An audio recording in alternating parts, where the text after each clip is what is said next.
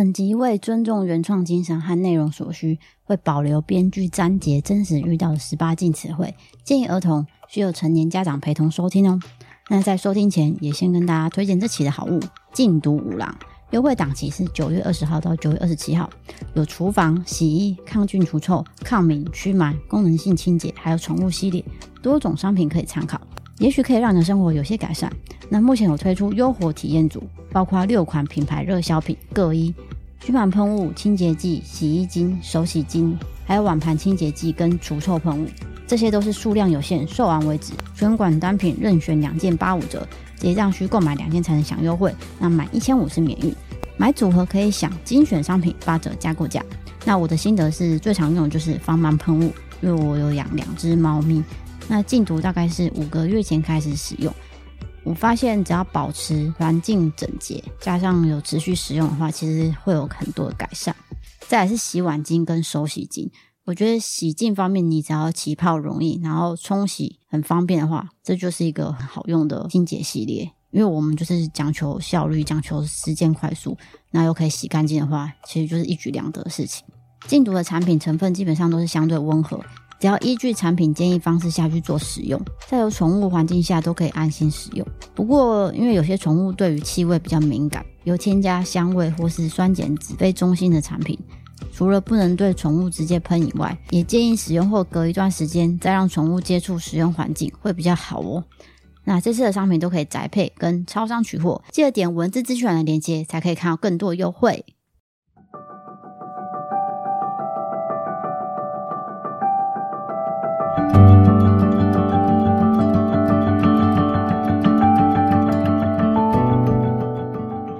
人客来做狼 K I Z 单元，我们今天欢迎了一位非常知名的编剧，丹杰老师来鼓掌，欢迎张杰。大家好，我是小杰老师。你讲对，张杰其实有很多知名的作品，来，我先讲一部叫做《花甲男孩转大人》，这部应该大家都看过了吧？对啊，这个很知名。再来是《刺猬男孩》，《刺猬男孩》其实我觉得他的知名度没有很高，但是我觉得他很好看。对啊，是，对，为什么会这样？我觉得很好看，啊，久。那他他他是台湾第一部去监狱做实拍的连续剧。对，他是在讲那个不良少年，他在讲中辍生，然后变更生人之后怎么再回到社会的过程。对 对，而且那我特别想知道，哎，詹杰老师是怎么走上编剧这条路？像刺猬男孩，你要去了解这样的一个生命历程，你是怎么去了解这个中辍生？你真的有去实地访查吗？我那个时候其实，在台南念成大中文系，然后那个时候就因为学校有那个戏剧课嘛，然后就自以为五官清秀，好像蛮适合走一个演员的路。后来毕业之后就跑台北艺术大学研究所，那时候报了演员组，也报了编剧组。然后我的演员组面试的时候，前面所有都大开金世杰老师哇，然后我就演了段金世杰老师的剧本，老师看着我说：“呃，你想清楚了吗？”我说：“老师，我知道了。”就默默的演员梦就消散了，这样。后来考上了编剧组嘛。那舞台先舞台剧，然后在那边认识我的老板王小弟老师导演，然后跟小弟老师一起写我的第一出电视剧，就是那个主持人讲的《刺猬男孩》。嗯，那个时候很菜，就是其实不太知道什么。可是那时候印象很深刻的是，老师要做关于彰化监狱，他其实最早是知道彰化监狱有一群受刑人打鼓，有了很大的改变。然后老师就说：“那我们去做了解，写个电视剧好了。”那时候其实我很紧张，因为那时候没有没看过犯人，也没没去过监狱啊。因为我小时候就是看周润发《监狱风云》，你知道吗？拿那个牙刷捅你肚子啊什么的啊，就耍狠。可是那第一次去监狱的桃园龟山监狱很紧张，就是觉得说等一下会有又会有人捅我肚子啊怎么样？可是去就是突然他有一个铁门，十七八道铁门，一百公尺，就是走进去要一直检查有没有违禁品，手表都不能带。那想说，等下进去要护住我的心脏跟重要部位这样。可是，一进去很错愕，是你看到的场景是超乎想象。你就看到大哥在那边，赤龙赤凤大哥在挤奶油花，因为台湾的监狱是要做。做工的，他们是工厂监狱，所以我们平常做蛋卷啦、啊、面线啦、啊、酱油啦、啊、明纸、金纸啊，里面有几个工厂。然后大哥在那边挤奶油做小饼干，哇，很超现实。然后就请我们吃饼干呢，就那个画面是很违和的，一个大哥在，跟你原本想的差太多。对啊，我说哇，饼干你？怎么要奶油花挤的很很美，你知道吗？一技之长啊。然后我饼干吃下去，他好像他获得一些我的回扣，说很好吃。但是也不敢说不好吃，吃两盘。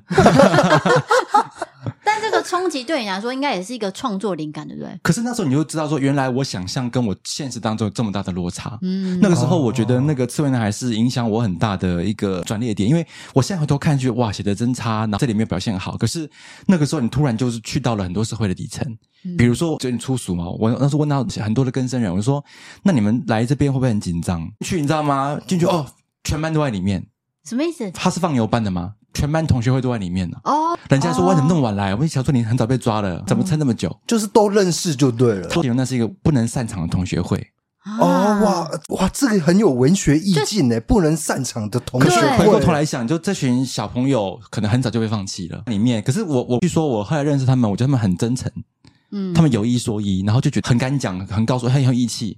他说在里面也跟听众朋友讲一下，千万不要打女人、欺负爸妈或打小孩什么的，因为进去他们最看不起强暴犯或打女人的。嗯，你进去会带卷宗嘛？对不对？嗯，他说我要看你的卷宗。如果你是强暴犯，他们拿那个橡皮射你鸡鸡。嗯，告诉大家拍了我们堂给他这样子，特别关照了。就如果你是别的犯行就还好，但是如果你是怎么样对女人怎么样的话，对小孩诶是是。嗯，可是那个时候突然就知道说啊，原来编剧的现场你知道的事情这么不一样。比如说那时候我们访谈了很多的呃受刑人朋友嘛，他在里面最值钱的两样东西我们都猜不到，一个是香烟。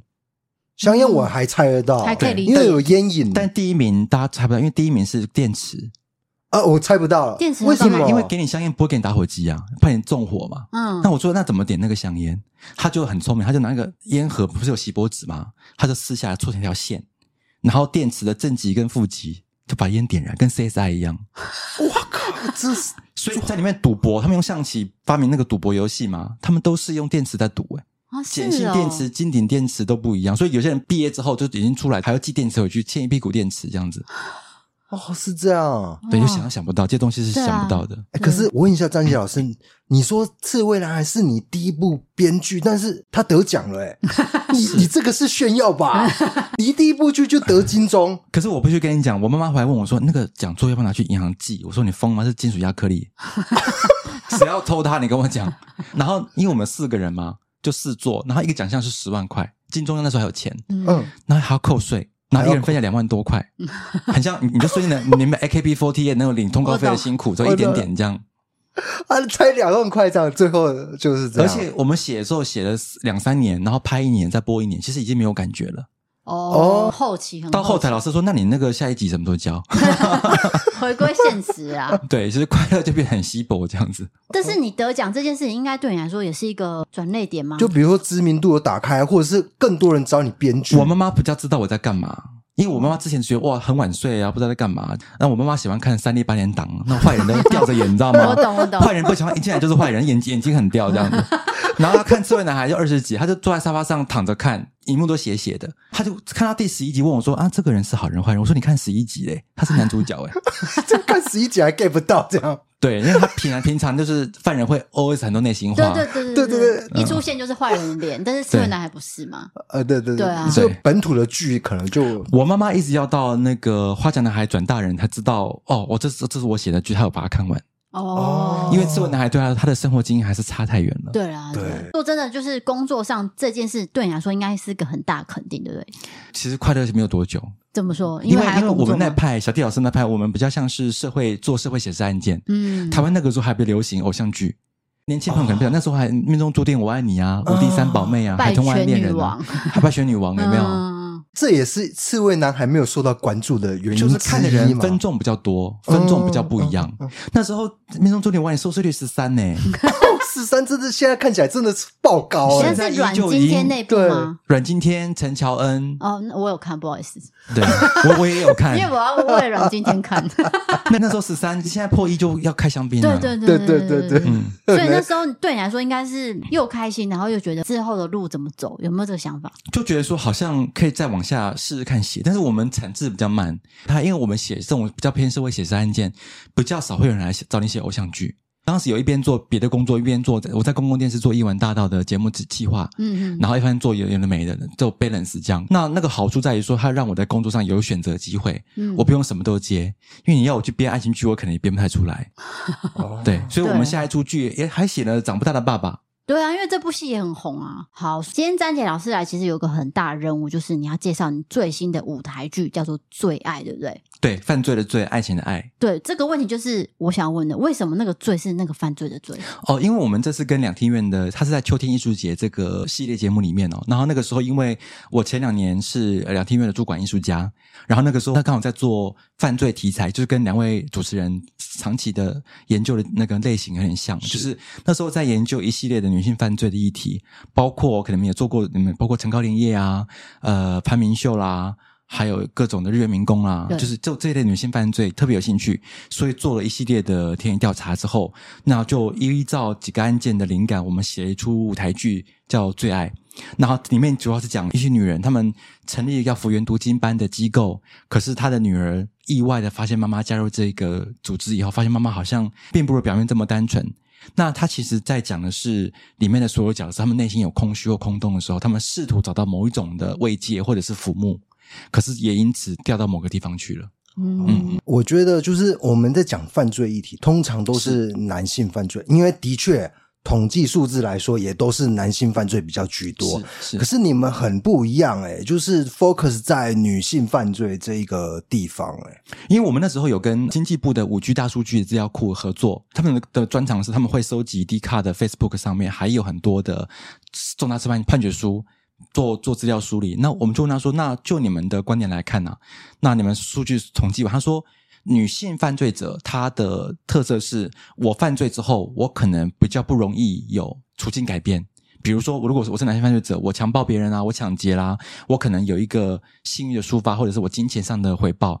女性犯罪者很多是常常被逼到无可奈何。”哦，情杀啦，或者是怎么样怎么样，导致他的处境可能更往下掉。嗯，反而他的回馈是比较少的。我、哦、了解，就有一点像是那邓如文杀夫案，他其实一个社会情境让他走到这条路的。是邓如人家报案，可能大家听众不理解啊，因为他那时候被他的同居人有很强烈的各种施暴，嗯、甚至要影响到他的家人了。是他最后用一个比较残暴的方式了结了他那同居人的性命，可是也催生出那个时候台湾。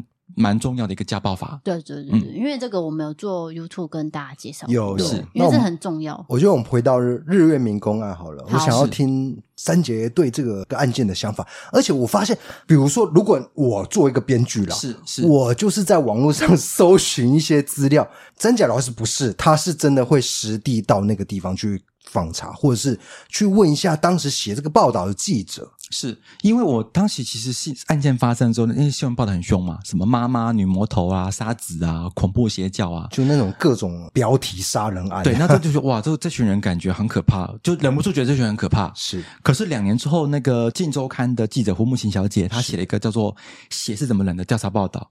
可是你会发现在那个调查报道里面，突然这群人变得很频繁，包括。那个把自己的孩子过失打死的那个叫黄芬雀，她是个很平凡的家庭主妇，只是然后她家庭婚姻也不幸福，她加入这个这个日月民工，那可是日月民工其实也不是什么邪教，他没有教义，他最早其实是一个欧巴桑的跳舞团体，然后那时候的老师叫陈巧明，陈巧明大家可能不也不熟悉，她是其实是早年中部的一个望族的女儿。然后呢，他其实很 fashion 的，他甚至会跳国标准舞，去国外比赛过。后来身体受伤了，开始做气功啊、心灵治疗啊。那我们在胡慕琴老师的报道里面会发现，这群人其实很平凡，可是他一步一步竟然走到了一个最后一个蛮可怕的地方。可能我觉得这个过程是我特别感兴趣是，哇，这群人可能在路上跟我们都很相近，可是怎么会最后做出这么可怕的事情？并不是为他辩解，而是他到底怎么过来？因为编剧的工作很多时候在问为什么。你怎么会走到这一步来？嗯、那这个为什么也是我开始写这个剧或做更多 study 的原因。包括刚刚我们也提到过，应该是台湾第一个女性随机杀人犯，是叫做陈高莲叶。对，她是在民国七十几年在屏东芳寮那个地方。那她那时候因为呃用很多毒糖果，用氰化物的毒糖果。连续害了好几个学童的性命，可是他看他跟那些学童其实无冤无仇。对，呃，那时候补充一下，就是那些小朋友就吃了陈高林业发的糖果，就吃了就一命呜呼了。对，而且因为氰化物一下就代谢掉了。对，而且大家那时候人心惶惶，都不知道是怎么一回事，为什么那么多我们村里那么多的小孩子暴毙了？因为那里几乎没有任何重大案件。对。是一个淳朴淳朴的乡下。我们去采访那些警察，警察说那是我人生中办过最可怕的案件，就是好像昨天刚刚发生一样。嗯嗯，但是其实陈高连叶他背后有一个脉络。对，但是做这个动机，但陈高连叶他其实出生在屏东一个更南方的小渔村，叫寻光嘴这个地方。然后他就是很贫穷的渔村，那里靠海，很容易就海难啊什么的。他也做过一些，比如脱衣舞的工作啦，其实是很努力想获得幸福的，可是后来失败。那时候我们后来去做更多调查，就是说他有去做子宫开刀，然后荷尔蒙激素失调以后，他的状况从精神上有点变化，可能因此慢慢走到了那个地方去。嗯，就是他没办法生育，但是他的家人要求他去产子还是什么的。嗯，他只有一个儿子哦，他他有一个儿子，是对。总之就是可能精神上有一些状况，但是因为那个是那个事件发生前哦，我都还没出生，他是一个不重视精神状态的年代，是，是，所以他怎么发生的，他是不会管你的。那反正你杀那么多小孩。就先给你死刑好了。我后来去采访蛮多的检察官啦，或者是一些精神科医师或心理医师，他说，我们真正要作恶的人其实很少。就是我今天好，我十天后要杀了你，我做各种的跟电视一样，有没有？什么金牌特务这种很少。他说，多数是当下事情发生的时候，原本我只是要闯空门，结果你怎么醒着？哦，你要你要过来杀我了，完的。我可能一念之差要做的很可怕的事情，嗯、就是你要强大的预谋要做什么，其实这种人相对是没那么多的。可是有时候就在那个分叉点上，突然就做了一个不可挽回的选择，就是理智线断掉了，或者他就再也回不来了。嗯、对，这是真的。我读一个英国的学者他写的，就是为什么杀人犯会变成杀人犯，其实。普通人也有可能会变成杀人犯，是，是，但是我们普通人都会觉得说，我们跟杀人犯之间是很遥远的，其实没有没有差这么多，对不对？对这个就是与恶距离在讲的东西嘛。是，嗯，会讲别人别人编剧的东西，你会不会不高兴？对，不会不会，可以可以，这是优秀的作品，因为写的非常的好。哦，好好好，而且但是我觉得，我觉得戏剧的作品，比如说这次秋天艺术节很多议题作品，其实就在用戏剧的方式、舞蹈的方式拉起社会跟案件的对话的可能。嗯，就是说，因为我们好像平常看新闻啊，我们不容易去问为什么。好了解，因为新闻都在给你贴标签，对，贴完然后观众啊看到这个标签，我就有一个既定印象。可是你一旦开始问为什么，你他就开始有对话的可能。你想说啊，如果我是一个不能生小孩的女人，我活我活在那个渔村里面，那我会过怎么样的生活呢？嗯，是，是比较深入的去探讨，而不是说新闻给什么我们就听什么。哎，我我跟你讲一下的话，就我们并不是帮杀人犯讲话。而是说，它的背后原因到底是什么？我们要去了解嘛，是对不对？不是说啊，这样这样子避免有下一个人再次发生。对，好，那他请问我刚刚讲的最爱的罪原因是什么？你回答。不要考，为什么为什么考主持人呢？什么是考主持人呢？好奇怪啊！就想说你为什么听呢？就犯罪的罪跟爱情的爱，就两个凑在一起。因为那个那个组织，其实后面他们里面参加的人都有某种的负罪感。他们要么是心里有罪，或要么就想要先洗刷身上的罪孽，嗯，参加那个读经班，努力的希望自己能够在这里获得重生的可能，嗯，然后可是在这里面那个罪恶感或者罪疚感，它是被放大的，或者在整个消除过程中，它慢慢的失控。那我觉得最爱这这次请的非常非常厉害的演员，包括刚刚讲《与恶的距离》那个琼轩，谢琼轩，还有好几个非常厉害演员。然后他们这次在国家剧院的大舞台上，他是要透过一个比较有情节性的戏剧节目，要跟你探讨这个事情。如果你是一个有负负罪感的人，你要怎么继续跟你的罪疚感活下去？哦，这是一个很复杂的心态。就是要怎么活下去？而且你要怎么用舞台剧去呈现？我觉得这个很困难。对，那现在如果大家听到这个鞭炮声，并不是外面爆炸，而是外面有些庙会 要跟大家介绍很在地化这样子。台南台南的特色啊。好，那我们回到詹姐身上好了，因为这部剧感觉是不是已经有一段时间在？筹备大概几年？我们剧本方面已经发展了一年多，然后最近我们的导演黄玉琴小姐，然后她非常，她是非常优秀的的导演，跟演员们已经排练了应该有半年的时间，从见面读剧到慢慢的进入彩开彩排的时间。因为大家可能不了解舞台剧的生态哦，它不太像是影视，它会拉的比较短，可是我们通常的时间拉的比较长，从读剧啦，慢慢到排练呐，最后可能只演一个周末。嗯，所以它是基本上是一个手工业，就是所有东西，所有的东西是是人跟人完成的。那很多很多人问我说，那那我看舞台剧跟看电影哪里不一样？就是因为舞台剧是需要观众参与的。比如说我们去看《阿凡达》，了，一幕这么多，你坐在一边吃披萨，吃什么东西，你一幕里的人不会理你吗？它有一点互动感的感觉。对，就是可是舞台剧的的重要是它空间这么小。嗯，他说那里有房子，可是那里没有房子嘛？对，你要参与你的想象，你相信那里有房子，故事才能开始。哦，他是一群人跟一群人的相相遇，然后透过想象力一起来完成某个作品。嗯，哎、欸，这点就跟电影不一样。我本来 想要问这一题，嗯、他已经替我解答。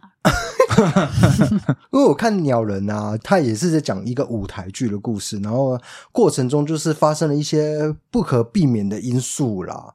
我这样会爆鸟人的雷，那还是不要讲好了。我觉得这边讲？你到底在讲什么？抱歉，抱歉。好，那我要继续喽。好，那这两年中已经在排练，对不对？所以其实。舞台剧要消耗的包括费用，还有它的时间跟整个耗费很大很大。就是、你们投注了资源很多，但是回报它不会像影剧业比较呃，我怎么讲？明显。对，我要怎么讲比较委婉？其实台湾的舞台剧的编剧都不太能养活自己，对，因为你写一个剧本，可能一年到两年时间，你的收入可能不到十万块。就是我比我比我去做 seven 还差，可是他回报你的可能不是金钱呐，对，对你会有一些额外的的开心呐，或额外的金钱，可能是相对是收获里面比较小的一群。嗯，我身边很多朋友就是舞台剧演员，他们的梦想是可以缴税，因为缴税你要收入达基本门槛才能缴税嘛，对，你收入未达基本门槛是不用缴税的。哦，嗯，所以就是为了艺术嘛。也没那么崇高啦，就是，但是为了为了什么呢？就是因为有有些故事，因为我自己写影视嘛，我觉得有些故事，我希望用。舞台剧方式表达出来，而且我必须说，因为舞台剧的伙伴们他们都很 pure，就是很单纯，然后大家一起为了工作要努力。因为舞台剧真的不用骗你，骗你也没钱，干嘛骗你呢？是 对对，他自己也没钱，你也没钱，他骗没有没有意义。嗯，所以很多时候我们是很齐心在做一个事情，嗯，然后我们真心相信这个方式是可以跟观众沟通，而且因为它成本相对没有来的影剧这么高。嗯，他跟观众可以有更更多面对面的接触和讨论某些事情。嗯，可是如果我今天是个电影，我就要考量到啦，我要找谁演会有票房，我要什么戏会有票房，他的考量会比较多一点点。好，因为詹姐有一部作品是直剧场的《积木之家》，是这部戏呢，我在意外中看到，因为那是失忆男。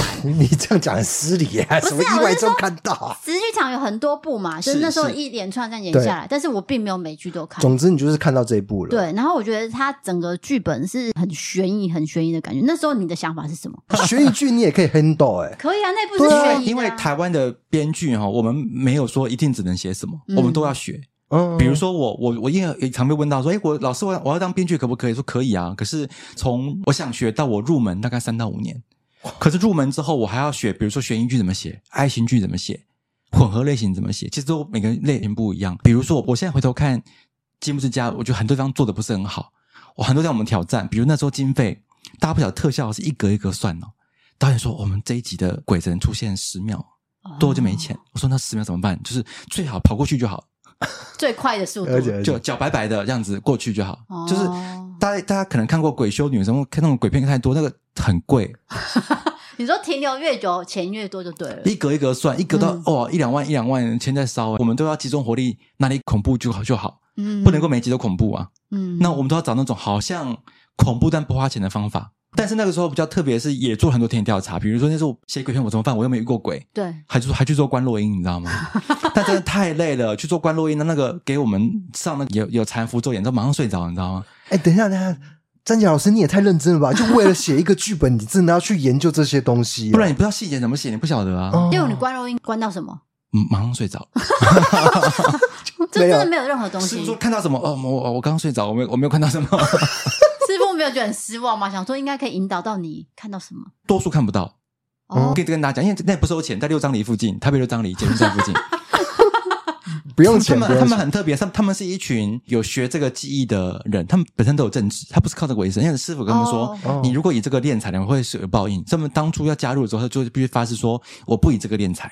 所以才不收费。有些人是科技公司的上班族，欸，哎，嗯，还有这个行业，啊。然后他们就是我去是分几梯嘛，戴戴眼罩，然后我老师会念啊，看到的几率才百分之十而已哦。而且他有说三种人容易看到，外国人容易看到，小孩容易看到，还有不信邪容易看到。所以你不算不信邪，我是属于太累那种。前一晚还在编剧，然后马上睡着。但是他怎么念那个咒啊？体验怎么样？这是这是我们要的内容。对，有没有看到不重要哦。但是他会很讲很多有趣，比如说观落音其实有分量，哎，我们就会变得很很歪啊。不会不会不会，就是身为编剧就是要的就是那个细节啦。因为我发现我每次讲别的，讲到这边观众就眼睛一亮。观落阴有分关灵树跟条花丛，条花丛就是说你下去以后会有一个你的男生是树，女生是花。就是你本命树跟本命花，OK。那去的有好处，女生问的花是因为我看几个花苞嘛，就表示我会生几个小孩子。哦，是这样哦。那是不是跟我说，曾经有个人去访问他，关关不到，他说老师你帮我看，可以代关。他说我会有几个小孩，他说你是不是堕过胎？说你怎么知道？因为你的本命花旁边有两个已经掉下来烂掉的花苞，表示他已经堕胎过两次。这是真的，他讲对了。对。完全讲中，然后有些，比如说你拜托那个花伯帮你，比如说把那个叶子擦干净啊，让你身体好一点。另外一个是元成功，元成功是你的命运呢，会跟是一座房子一样，房子长什么样不晓得。那为什么要找房子？因为那个房子里面呢，灶咖会有一个米瓮，里面有没有米是你的福气多不多？这个也不重要，最重要是你的房间里面有个铜镜，大家会去看嘛？会看那个镜子呢？你会看到正缘是谁？比如主持人去看，哦，我的正缘其实是他，哦，是主持人 B。哇，他是我的一生挚爱，这样子，主要是看这个哦，是看镜子里面的人，那个人是你正缘哦，好神奇耶！但是因为每个人具象化出来的那个房子命运长得不一样，嗯、我那时候去，哎，我都关不到啊，我就很就算了，就回要回家。旁边有个女生很吵，关到了，让我心里不平衡。她感觉气质很差，既然关到了，可是她是一个气质很差，没有气质也不错啦。没关系，你这样大胆讲出来，你也大家也不知道他是谁哈。他你你看到什么？他很吵，他很吵。他说：“老师，我看啥都看不到，我怎么了？看不到，黑黑的。”他是一个大陆的朋友，哦，看到了，他就说：“老师说你再往前走，像 VR 一样，再往前走。”他说：“是个四合院，然后里面有个。”老伯坐在那里，胡子很长，因为你进去会有一个守护神嘛。嗯、每个守护神不有些有些是三太子，有些是观音，有些是孙悟空。他的守护神是土地公。嗯、老师说，赶快跟土地公讲，叫他带你去看房间什么的。他就说我讲，他不理我。然后讲讲讲，哦，他跟我讲说他不想帮我，因为我平常也没没有拜他。他不想帮我这样子，所以他也很困扰，想说要怎么帮这个女生吧。对，可是他就说你赶快大家带去照他看一下那个米瓮有没有满。对，你的你的米越满，你的福福报是越多的。哎，有看到吗？我不知道，我们看见我很气，我今天走了。太吵了，是不是？对，有些人为了要要关到来关六十几次才关到。哦，那他也是很不很不愿意放弃。他想知道我究竟会有几个小孩。哦，要执着于某件事情的人呢？OK OK，所以其实编剧这个工作让你的人生体验增加很多诶。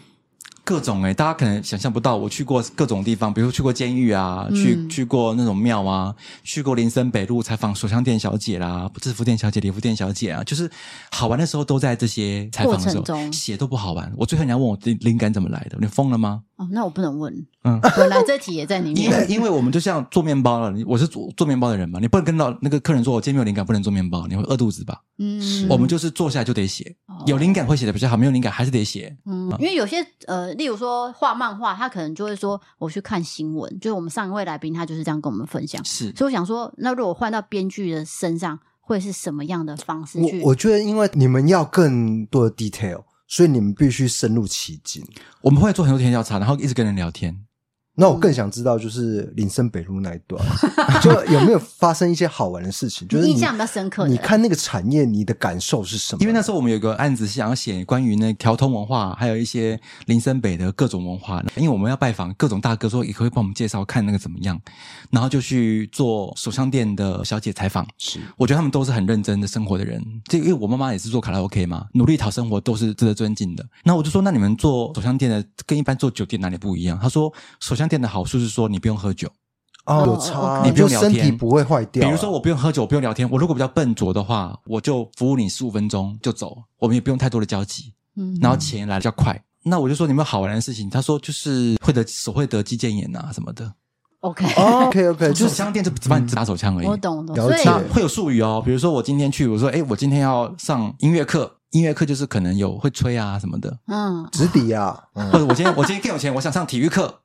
哦，全套这样子，有一些运动啦，哦，对，对，可是可他们会看小姐愿不愿意，小姐可以拒绝，OK，他不是强迫型的。嗯、那你如果来基隆，你坐基隆从火车从台北到基隆的，你的右手边会比较铁皮屋，那是叫做 T G 楼那是私商寮。OK，对，我也去过那边做蹲点、做天下，也是觉得去就很紧张啊，说哇，等下会不会遇到那种女生被打？没有，一片祥和。啊，哎，这些人在遇到你的时候不会有排斥吗？想当然会啦，说你到底要干嘛？当然会，他不会理你的。可是那时候我们就是我，我会跟他说我是谁，我不会骗他。我说我是编剧，我想知道你们的故事，聊聊天。然后我也不带笔，不带纸，我也不带手机，什么不带，我就来聊聊天。呃，你用脑袋去记下这一切是，是，反正我因为我我就观察嘛，然后慢慢爱就跟你就熟了。他就讲说啊，我以前做内场，现在做外。他说，那我就说，那你们一节一节怎么算？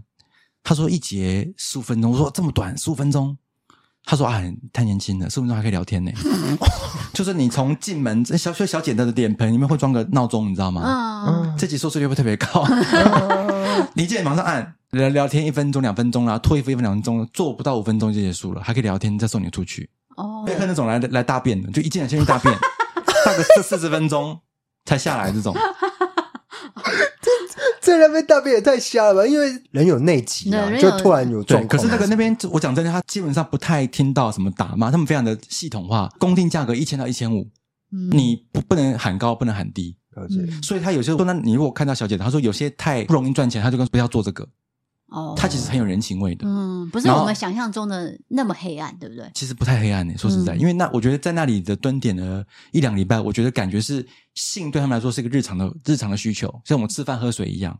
所以情色地位很低。嗯，嗯了解。所以在这整个过程中，你就有很多灵感，然后收集成你想要的故事的内容，对吧？那每天都是这样写，你没有休息的时间。其实很难休息诶，但我觉得，我觉得写影视跟写舞台舞台剧像是我一个玩耍工作。比如说，像我们在最爱里面，我会去排练场跟他们排练呐。嗯，因为演员的互丢在场上的质疑或跟你讨论剧情，我觉得是很重要的。嗯，我很喜欢排练的的现场。那影视讲不一样，比如说我是影我是影视编剧嘛，我第一出电视剧《刺猬男孩》，我却不敢讲我是编剧，因为那时候很那时候很菜。哦，男男主角从 A 第一场到第三场中间要干嘛不晓得，让他去公园走一走好了。公园为什么要走呢？没有没有为什么，就是他第一场、第二场中间好像有一点空闲时间填那个洞，你知道吗？我有问题，所以拍戏的过程，编剧要在现场哦。我去当临演，我探班。那、oh. 我去天美术桌，你真的骂说跟你娘，那编剧瞎什么瞎什么小，去公园走走走去没有意义。可是我写他走走过去散散步想事情。他们可能要架灯，要架轨道，要清场，要塞东西，要借场地，很麻烦，他最后还剪掉，你知道吗？啊、我我都说我是灵演，我不是编剧啊。所以你每部戏始作俑者在这边的、啊，每部戏 都会这样吗？就是都会到现场去跟演员或是幕后的人。会探班会什么？哦，但你参与性不会，因为我们影视产业里面编剧比较像是工作的前人，嗯，那我们做完之后交给导演，后面的人去接手。可是舞台剧产业比较不一样，比如说我们最爱里面，我们我跟导演会在排练场讨论嘛，排练的时候跟演员会问你啊，然后到最后演出的那一周演剧场周，他们进剧场排练啊，舞台上真实的走位啊，我们也会也会跟两厅院的同仁协助宣传这个节目，同步也在舞台上。做走位或者 say cue 的这个动作，嗯，它其实跟大家一般想象的影像也不太一样。我有问题，如果我今天是一个很内向的人，嗯、他可以做编剧吗？因为编剧方法很多，你不一定要做田调查，也有一些人是很会幻想，他也可以不同的的类型的故事啊。哦，对，内向的也可以做，那你也可以做。我真是带把话题带回到我这里干嘛？内向吧？我们都很内向。我我喝酒以后才会。就我想要问，就是说，其实编剧在舞台剧的角色他比较重。呃，也许演员他会跟你讨论，那个詹姐，你你写这个角色，他到底心境揣摩是什么？会跑过来问你的这样。对，那可能影视他就决定权是比较摆在导演那边，因为我们会定本，我们的做法是我们很少边写边拍，嗯，我们的我们的团队是拍完我们写完才会拍。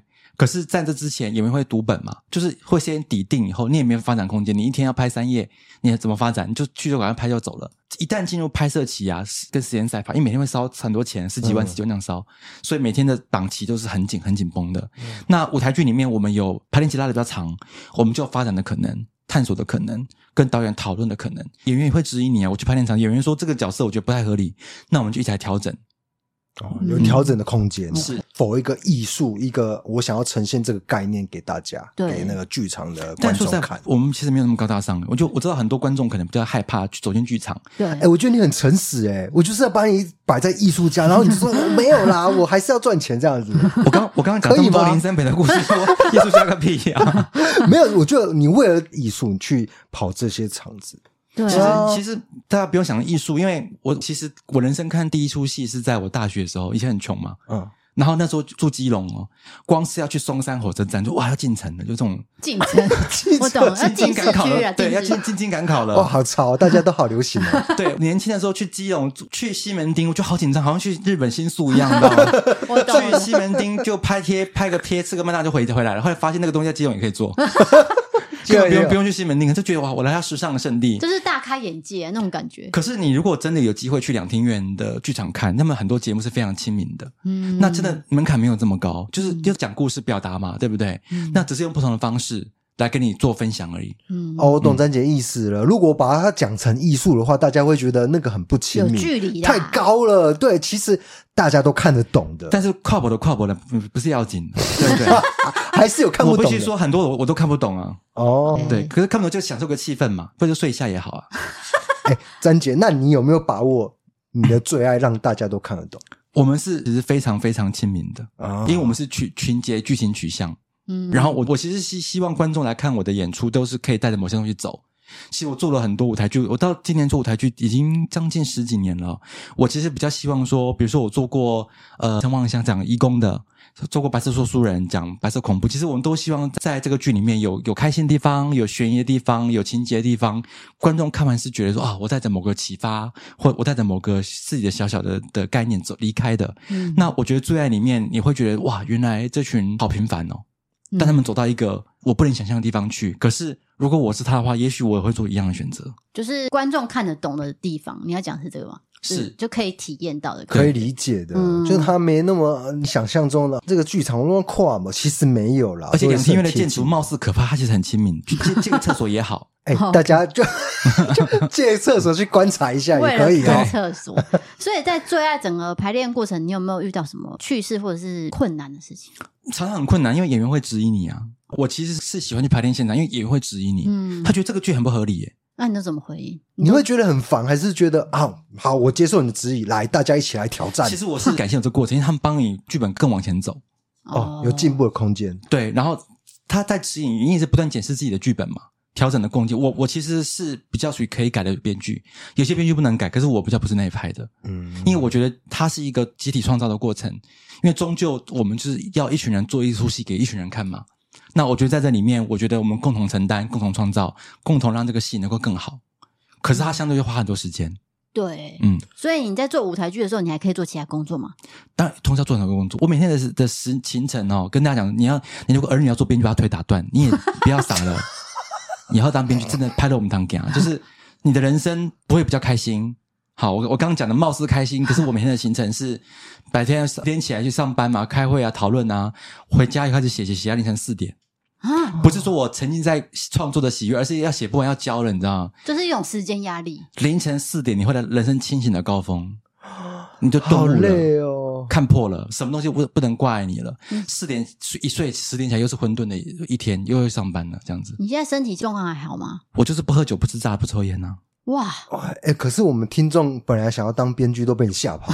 你这样一讲不要讲，啦，真的不要当我我必须说，大家扪心自问一下，你记得哪个编剧吗？你们都在 PTT 骂编剧而已，我都有在看。我看我我默默记下某些 ID。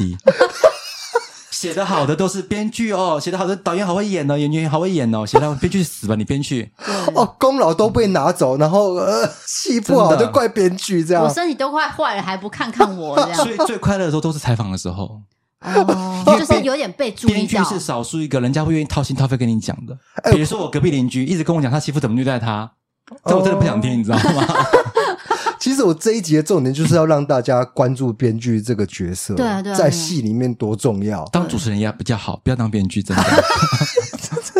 快快乐乐过一天多好。但但是编剧一直劝退说大家不要来当编剧，快然后被笑死亲戚会说：“你认识李罗吗？你认识那个谁苗苗可丽吗哦，他们会以为你认识很多艺人，或是对不对透过你去要签名这样子嘛，会很麻烦要嘛。？”他会一直问你欸那个谁会很大牌吗？那个谁大头症？